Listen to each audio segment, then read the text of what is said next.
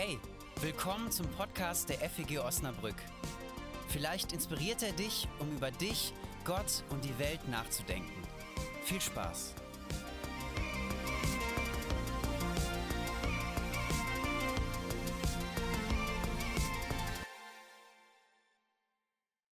Wir befinden uns in einer Themenreihe. Die Themenreihe heißt Das Buch.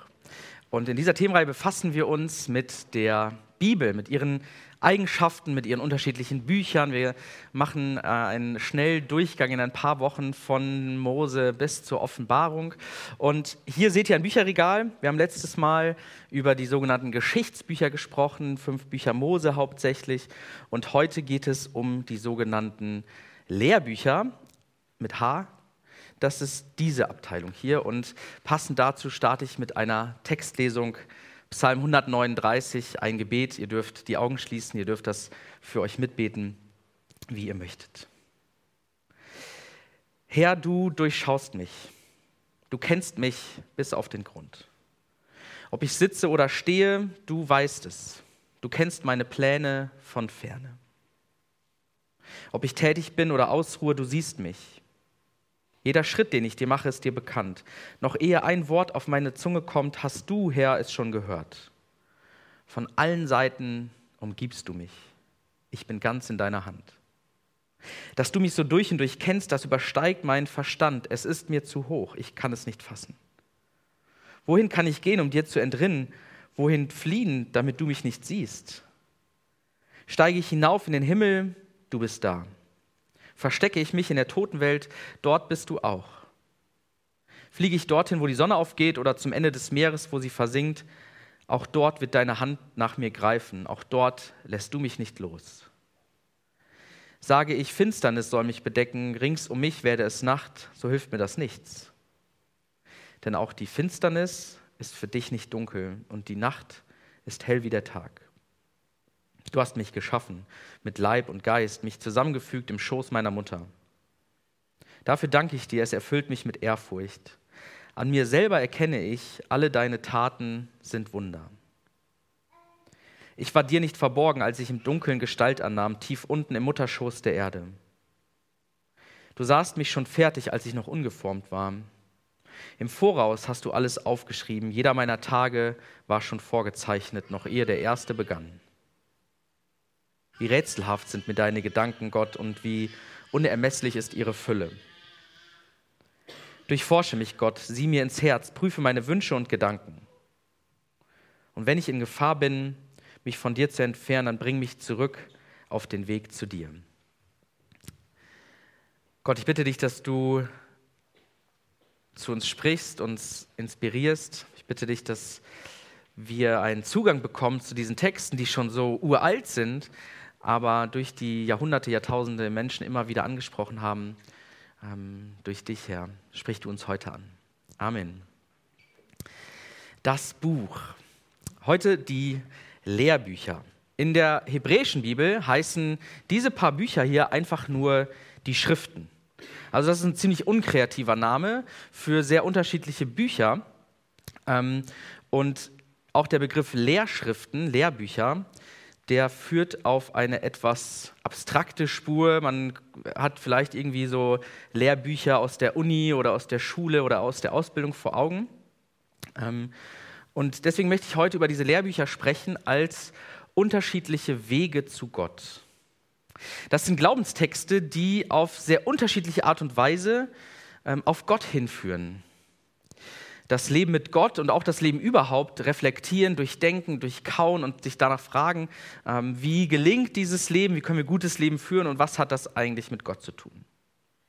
Und das sind die Bücher, ähm, weil man das hier nicht so gut lesen kann und weil ich davor stehe, äh, Hiob, der Psalter, die Sprüche, das Buch Prediger und das Hohelied. In den letzten Wochen haben wir uns viel auch mit historischen Fragen auseinandergesetzt, wann was entstanden ist, welchen Charakter diese Bücher haben. Und das steht heute nicht so sehr im Fokus. Ähm, ich werde einen Überblick jeweils geben, was in diesen Büchern so drin ist. Ähm, und ich gebe es schon mal vorweg, auch ihr könnt heute während der Predigt und danach im Lobpreis selber kreativ werden. Unter den äh, Stühlen befinden sich Zettel, aber dazu dann gleich später mehr. Unterschiedliche Wege zu Gott. Es gibt da einmal das Gebet als Weg zu Gott, das Buch der Psalmen. Es gibt die Vernunft als den Weg zu Gott, Buch der Sprüche. Die Liebe als Weg zu Gott, das Hohe Lied. Und es wird auch thematisiert, welche Steine auf dem Weg zu Gott eigentlich liegen, im Buch Hiob und dem Buch Prediger. Wir fangen an mit dem Psalm. Die Psalmen, das ist das größte und meistverbreitetste und am besten überliefertste Gesangbuch der Menschheitsgeschichte. Also es gibt kein anderes Gesangbuch, was es schon so lange gibt und so weit verbreitet ist wie die Psalmen. Wir lesen sie meistens, manche sind auch vertont, aber die Psalmen, das sind 150 einzelne Texte, manchmal ganz klein, ein paar Verse, manchmal ziemlich lang, noch länger als der, den ich vorgelesen habe. Das sind Texte, die schon seit Jahrhunderten und seit Jahrtausenden von Einzelnen gelesen werden, in Glaubensgemeinschaften gelesen werden, ähm, von Jüdinnen und Juden, Juden von Christinnen und Christen. Das sind Lieder, die beim Wandern, beim Pilgern gesungen wurden. Das sind Lieder für Gottesdienste und Gebete für zu Hause. Manche von diesen Texten sind sehr, sehr populär geworden. Vielleicht ähm, kanntest du auch einige Verse von dem Psalm, den ich eben vorgelesen habe, Psalm 139, Psalm 23, der Herr ist mein Hirte. Und davon werden viele Psalmen, von diesen 150, werden dem König David zugeschrieben. Ähm, es gibt über diesen Psalm eine Überschrift Le David und Luther übersetzt das mit ein Psalm Davids. Du kannst das auch lesen als äh, ein Psalm in Gedenken an König David, ein Psalm im Geiste Davids, ein Psalm David zu ehren. Dass David so viele Psalmen selber geschrieben hat und die so überliefert worden sind, das ist sehr unwahrscheinlich. Vielleicht hat er einzelne Texte verfasst. In äh, einem Buch in der Bibel wird erwähnt, dass äh, König David sehr viel geschrieben und gesungen hat. Ähm, das ist aber auch alles nicht so entscheidend, weil wir heute beispielsweise in unseren Gottesdiensten ja auch selten danach fragen, ob dieses Lied jetzt von Albert Frei, Bethel oder Johannes Falk ist. Sondern uns interessiert, was diese Lieder, diese Gebete in uns zum Klingen bringen, was sie ausdrücken, wie sie uns in Verbindung mit Gott bringen, wie wir mit diesen Liedern Gott danken und loben können, wie wir mit diesen Liedern Gott bitten und auch klagen können. Und damit komme ich zum ähm, wichtigsten und den Fokus, den ich heute setzen möchte, was diese Psalmen angeht. Sie haben unterschiedliche Bewegungen, Richtung des Gebets. Die Psalmen bearbeiten das, was in unserem Leben gut läuft, wo wir happy sind, wo wir glücklich sind, wo wir Grund zum Danken haben. Aber sie bearbeiten auch und nicht zu knapp das, was schwierig ist, was nicht so gut läuft. Es gibt also zwei Richtungen. Da gibt es die Lob- und Dankrichtung. Lobe den Herrn meine Seele, Herr mein Gott, du bist sehr groß. In Hoheit und Pracht bist du gekleidet. Licht ist dein Kleid, das du anhast. Du bereitest den Himmel aus wie ein, wie ein Zelt. Das ist aus Psalm 104. Es wird Gott gedankt. Und er wird gelobt, gepriesen für das, wie er ist, was er getan hat. Es gibt Schöpfungspsalmen, wo seine Schöpfung besungen wird. Es gibt Psalmen über die Rettung Israels, also über die Geschichte des Volkes Israels. Es gibt Psalmen mit ganz persönlichem, individuellen Dank, was ein Einzelner oder eine kleine Gemeinschaft erlebt hat, was Gott im Leben getan hat. Und dann gibt es die andere Richtung, Bitte, Klage. Psalm 22 zum Beispiel, mein Gott, mein Gott, warum hast du mich verlassen? Diese Klage, diese Frage, die auch Christus am Kreuz geschrien hat. Bist fern meinem Schreien, den Worten meiner Klage. Mein Gott, ich rufe bei Tag, doch du antwortest nicht. Ich rufe bei Nacht und finde doch keine Ruhe. Sei nicht fern von mir, denn Not ist nahe und es gibt keinen Helfer. Auch das beten die Psalmen. Und nicht in jedem Psalm gibt es am Ende eine Auflösung. Manchmal bleibt es bei diesem Schreien, bei diesem Rufen, die Klage, warum passiert das eigentlich? Und die Bitte, sei nicht fern, rette mich, erhöre mich, erlöse mich. Es wird an Gott das adressiert, wo Menschen, wo wir ihn nicht verstehen können. Wo sich das Leben leer anfühlt vielleicht, wo Leid herrscht, Ungerechtigkeit, das wird nicht verschwiegen. Und ich finde, beide Richtungen, beide Bewegungen sind eine große Stärke von diesem Psalm. Durch Lob und Dank, durch Klage und Bitte wird das ganze Leben Gott adressiert. Es bleibt nicht einfach nur stehen bei uns. Es ist nicht alles selbstverständlich, was wir Gutes erfahren, was uns geschenkt wird, was wir bekommen. Wenn wir Gutes erfahren, wenn, uns, wenn wir dankbar sind, dann ist es gut, das dankbar aus Gottes Hand anzunehmen und es zu adressieren. Und auch wenn es schwierig ist und du die Dinge nicht verstehst, dann kannst du es Gott vor die Füße schmeißen, dich an seine Adresse wenden. Und jetzt kommen wir zu dem, was ihr heute machen könnt. Unter euren Stühlen liegen Zettel, da steht drauf mein Psalm, Lob und Dank, Bitte und Klage. Und ihr könnt ab jetzt, ihr könnt das gleich beim Lobpreis machen, könnt ihr euren Psalm aufschreiben. Mit dem, wofür ihr gerade dankbar seid. Ihr könnt das äh, ganz frei tun. Ihr könnt auch die Rückseite benutzen. Ähm, ihr könnt es reimen, wenn ihr das wollt. Ihr könnt es einfach so runterschreiben. Ähm, und nach dem Lobpreis werden wir eine Gebetszeit haben. Und wer möchte, kann seinen Psalm einfach am Stuhl, am Platz vorlesen oder das einfach für sich mit nach Hause nehmen.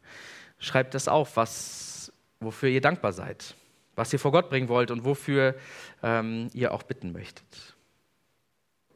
Der zweite Weg, die Vernunft als Weg zu Gott. Das Buch der Sprüche. Die Bücher aus dem Alten Testament, gerade die Geschichtsbücher, da, die wir uns angeschaut haben, da ging es sehr viel um das Erlebte, um die Geschichte, um Gottes Handeln, um Beziehungen untereinander, Familienkonstellation, Konflikte.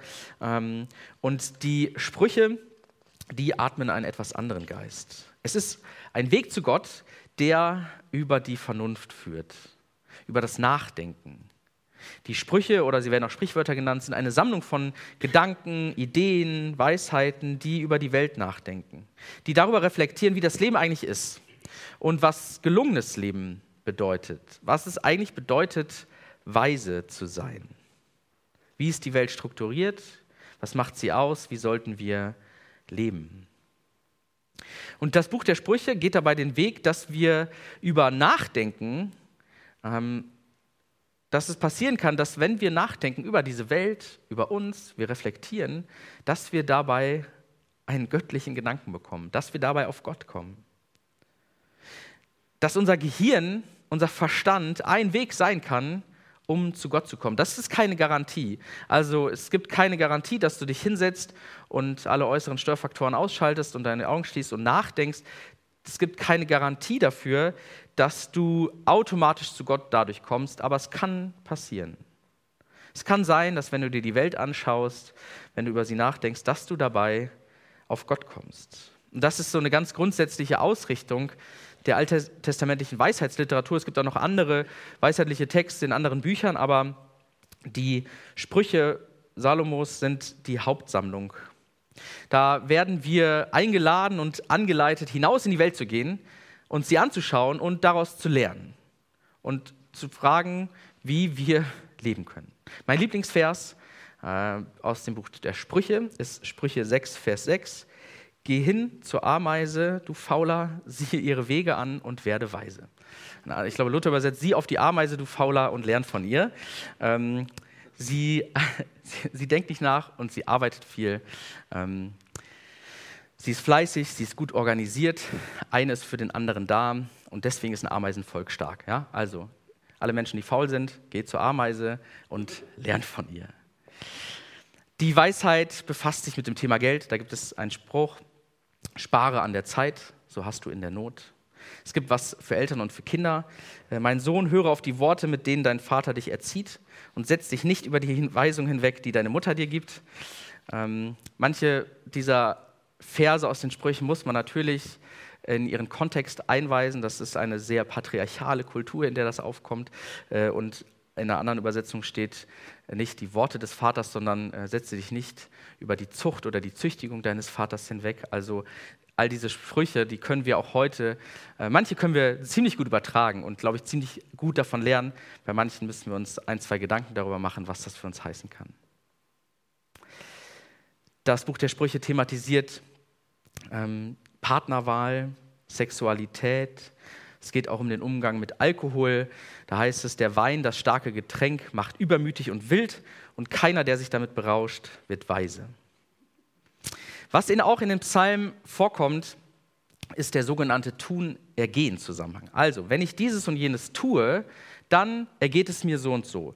Wenn ich jemandem ein Bein stelle, dann fällt die Person hin.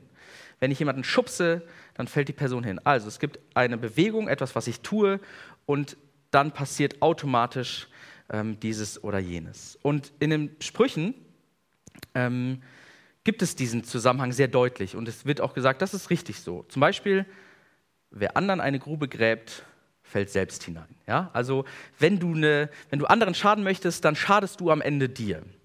So, es wird davon ausgegangen, diesen Zusammenhang gibt es. Und wir werden gleich im Buch Hiob sehen, dass das leider, oder Gott sei Dank, nicht immer so einfach ist. Nur weil ich irgendwie mir Mühe gebe und versuche gerecht zu leben, heißt das noch nicht, dass es mir dann automatisch auch gut geht. Oder nur weil ich irgendwie schlecht handle und böse bin zu den Menschen, heißt das nicht, dass ich auch automatisch ein unglückliches Leben habe. Also Weisheit, Vernunft, ein Weg zu Gott. Und dann gibt es in den Lehrbüchern die Liebe als ein Weg zu Gott. Das hohe Lied. Ich habe im Advent schon darüber gepredigt mit dem Predigtitel Der erotische Advent. Ähm, und wenn du das hohe Lied liest, dann wirst du gepackt von erotischen Sprachbildern, von sexueller Begierde, von dem Liebesspiel zwischen Mann und Frau sprachlich verpackt. Manche gehen davon aus, dass diese Literatur im Rotlichtmilieu entstanden ist und scheuen das so ein bisschen, ähm, weil es sehr unverblümt über Sex und Erotik, über Liebe und Leidenschaft geht. Es, ist so, es sind etwa 30 einzelne äh, Lieder oder liedartige Texte, Gedichte, ähm, die menschliche Sehnsucht und Wünsche ansprechen. Und interessant ist, sehr viele von diesen Liedern werden aus der Perspektive der Frau gesungen, was nicht selbstverständlich ist für damalige Verhältnisse und vor allen Dingen nicht selbstverständlich ist, dass das Liebesbegehren und das Liebesleben der Frau so thematisiert wurde. Sie besingt die Macht der Liebe, sie besingt die Sehnsucht, das Miteinander.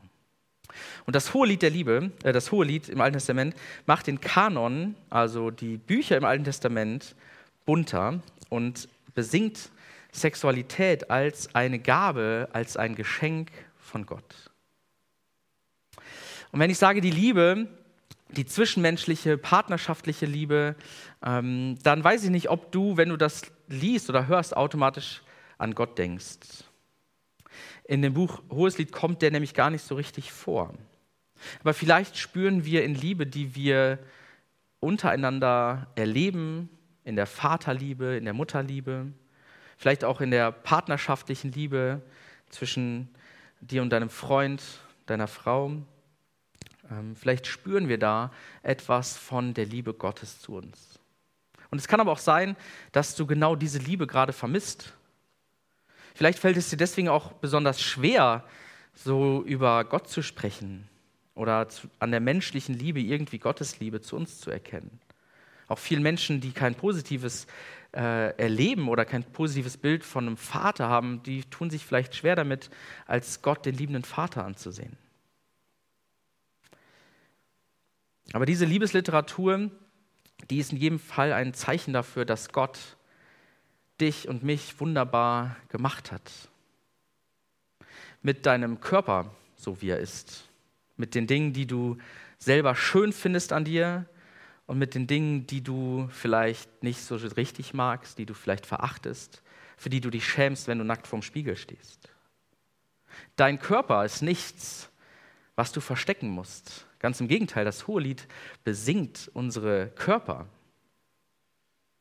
Und nicht, weil wir irgendwelchen Schönheitsidealen hinterherjagen, sondern weil wir begehrenswert sind, so wie wir sind, weil Gott uns liebt, uns geschaffen hat. Und ich habe es schon angedeutet, es gibt auf dem Weg zu Gott auch Steine. Das ist manchmal ein ziemlich beschwerlicher Weg. Vielleicht kennen wir das. Wir erfahren nichts oder zu wenig. Wir haben da keinen super vernünftigen Gedanken, der uns irgendwie zu Gott hinführt. Es gibt so viele schwierige Fragen. Es gibt so viel Leid. Es gibt so viel Ungerechtigkeit. Wie können wir von dem Gott der Liebe sprechen, wenn wir sehen, was in dieser Welt abgeht, was hier passiert? Ich glaube, in unserem Leben gibt es immer auch kleine Steinchen oder ganz schön große, schwere Brocken auf dem Weg zu Gott. Das Beste ist, die Bibel verschweigt das nicht. Das Buch Hiob, vielleicht kennt ihr die Geschichte, ist eine einzige Provokation. Vorher, wenn ich dieses und jenes tue, dann bin ich ein gerechter Mann, dann wird es mir gut gehen, dann werde ich ein erfolgreiches Leben haben. Und Hiob, ein Mann, von dem es heißt, er ist gerecht, er, er, er ist ein frommer Mann, er muss leiden. Da gibt es diese Rahmenerzählung. Satan sieht diesen frommen Mann und hat ein erfolgreiches Leben und er ist äh, ein gläubiger Mensch. Und Satan geht einen Deal ein mit Gott. Stell ihn auf die Probe und du wirst sehen, dass dieser fromme und gerechte Mann von seinem Glauben ablässt. Er glaubt nur, weil er so ein glückliches Leben hat, weil er so reich ist, weil er eine so große Familie hat, weil er ähm, so beliebt ist. Und Hiob bekommt es knallhart zu spüren. Krankheit, Tod, existenzielle Not. Ihm wird alles genommen. Und Hiob erfährt in diesem gesamten Buch nichts von dieser Rahmenhandlung, dass Gott da so einen Deal hat ähm, und ihn auf die Probe stellen will. Und dann kommen mitten in diesem tiefen Leid Freunde von Hiob mit Ideen, warum es so ist, warum er leiden muss. Gott will dich auf die Probe stellen. Da muss was falsch in deinem Leben gelaufen sein. Du musst gesündigt haben, deswegen geht es dir jetzt schlecht. Das ist der klassische Tun-Ergehen zusammen. Du machst etwas Schlechtes, du hast gesündigt, deswegen musst du jetzt leiden. Oder Gott will, dass du was lernst, deine pädagogische Funktion. Du musst leiden, damit du daraus eine Lehre ziehen kannst. Und Hiob spricht mit diesen Freunden und denkt auch wirklich intensiv über diese Fragen nach, weil ja vielleicht was daran dran sein könnte, aber es passt nicht auf ihn. Er hat nichts Unrechtes getan. Warum sollte man so tiefes Leid erfahren, nur damit man etwas lernt? Was sollte man lernen, was rechtfertigt, dass einem alles genommen wird und ja auch gerade die anderen, also seine Familie, seine Frau, seine Kinder, da so in Mitleidenschaft gezogen werden? Im Buch Hiob gibt es auf diese Fragen keine Antwort. Es bleibt vieles offen. Wie kann Gott das zulassen? Warum gibt es so viel Leid? Wenn du das liest, wirst du merken, dass es noch unergründlicher wird vielleicht sogar. Gott der Schöpfer ist da und es gibt dann auch eine lange Rede, wo Gott ähm, sich an Hiob wendet und ihm begegnet und ihn fragt, hast du die Erde geschaffen? Hast du sie in der Hand oder bin ich es? Weißt du, warum die Dinge so sind, wie sie sind oder weiß ich es? Also Gott spricht mit ihm, begegnet ihm auch, ähm, aber am Ende passiert das Leid ja trotzdem. Gott gibt auch da keine Erklärung für dieses Leid. Es ist gut, dass es dieses Buch in der Bibel gibt, denn ähm, es lässt uns erahnen, dass nicht immer alles klar ist. Dass Dinge, die in unserem Leben passieren, nicht einfach erklärbar sind. Deswegen können wir sie in einer Klage ausdrücken. Und ich finde, das ist eine, eine gute Stelle in der Bibel, wo wir uns einhaken können, in der wir uns mit unserer Geschichte mit einklinken können, an der wir erkennen können, dass es auch in unserem Leben vielleicht manchmal Dinge gibt, für die wir erstmal keine Antwort haben und auch schon gar nicht die anderen, die uns irgendwelche Antworten vielleicht präsentieren wollen. Und dann gibt es noch das Buch Prediger, Prediger Salomo. Das ist ein bisschen auch ein unheimlicher Gast im Kanon, könnte man sagen, denn er ist davon überzeugt, eigentlich ist alles umsonst. Eigentlich kannst du dir alles sparen. Gibt es diesen bekannten Vers, es ist alles eitel und haschen nach dem Wind. Mit anderen Worten oder in anderen Übersetzung, vergeblich und vergänglich. Alles ist vergebliche Mühe. Der Mensch müht und plagt sich sein Leben lang. Und was hat er davon? Die Generationen kommen und gehen, die Erde bleibt, wie sie ist. Es ändert sich ja doch nichts. Wir haben es nicht in der Hand. Wenn man das liest mm, und man schon schlecht drauf ist oder vielleicht sogar depressiv ist, dann wird das das nicht verbessern. Ähm, oder vielleicht doch, weil du dich dort einklinken kannst. Weil du merkst, okay, auch die Erfahrung, die ich jetzt mache, die haben auch schon Menschen vor mir gemacht und es damit sogar in die Bibel geschafft. Seine Sicht ist aber trist. Gott hat zwar alles schön gemacht zu seiner Zeit, alles hat seine Zeit, aber leider kennen wir die nicht. Ähm, wir bemühen uns, aber wir verfehlen trotzdem manchmal so die Dinge. Da heißt es, wir reden dann, wenn wir eigentlich schweigen sollten, oder wir schweigen dann, wenn wir eigentlich reden sollten. Wir hauen daneben. Nicht immer und nicht jeder die ganze Zeit, aber wir verfehlen manchmal die Ordnung, wie sie vorgegeben ist oder vorgesehen ist. Während vorher in der Weisheit, in der Weisheitsliteratur die Vernunft so richtig hochgelobt wurde und gesagt wird, ja, okay, du kannst dich anstrengen und in die Welt gucken und dann kannst du auf Gott kommen, ist das die Kritik der Vernunft.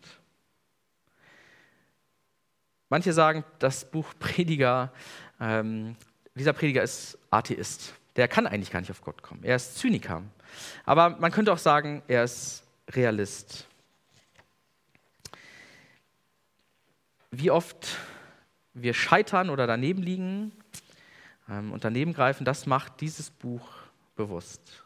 Aber es, der Prediger verzweifelt nicht. Er bleibt nicht ganz dabei stehen. Er kommt zu der Lösung, okay, es ist erstmal so, wir haben die Dinge nicht in der Hand und manchmal gelingt es und manchmal gelingt es nicht. Aber wenn es uns gut geht, dann nehmen wir das doch dankbar an. Dann nehmen wir das doch dankbar aus Gottes Hand. Wenn wir beschenkt werden, und dann redet er von einer Frau oder von einer Salbe, also von, von Wohlstand, von etwas Wohltuendem, dann lass uns das doch dankbar annehmen. Und wenn es uns schlecht geht, dann lass uns das auch annehmen und versuchen, das Beste daraus zu machen. Dieses, auch dieses Buch durchbricht diesen Tun-Ergehen-Zusammenhang, dass wir einfach nur dieses oder jenes tun müssen, um dann zu einem gewissen Ziel zu kommen. Es hat nicht alles einen Sinn. Das Buch Prediger sagt, mach das Beste draus und genieß dein Leben. Akzeptiere es, wie es ist, bleib nicht stehen, mach nicht einfach gar nichts, aber mach das Beste aus dem, ähm, was du hast. Das waren die Lehrbücher. Sehr unterschiedlich. Ich habe jetzt hier so ein Buffet aufgebaut mit unterschiedlichen Gedanken. Ähm, und wir haben jetzt Zeit des Gebetes mit ähm, Eike im Lobpreis. Und vielleicht schreibst du was auf, einen kurzen Text, ein kurzes Gebet, den wir nachher miteinander teilen oder den du einfach für dich mitnimmst. Amen.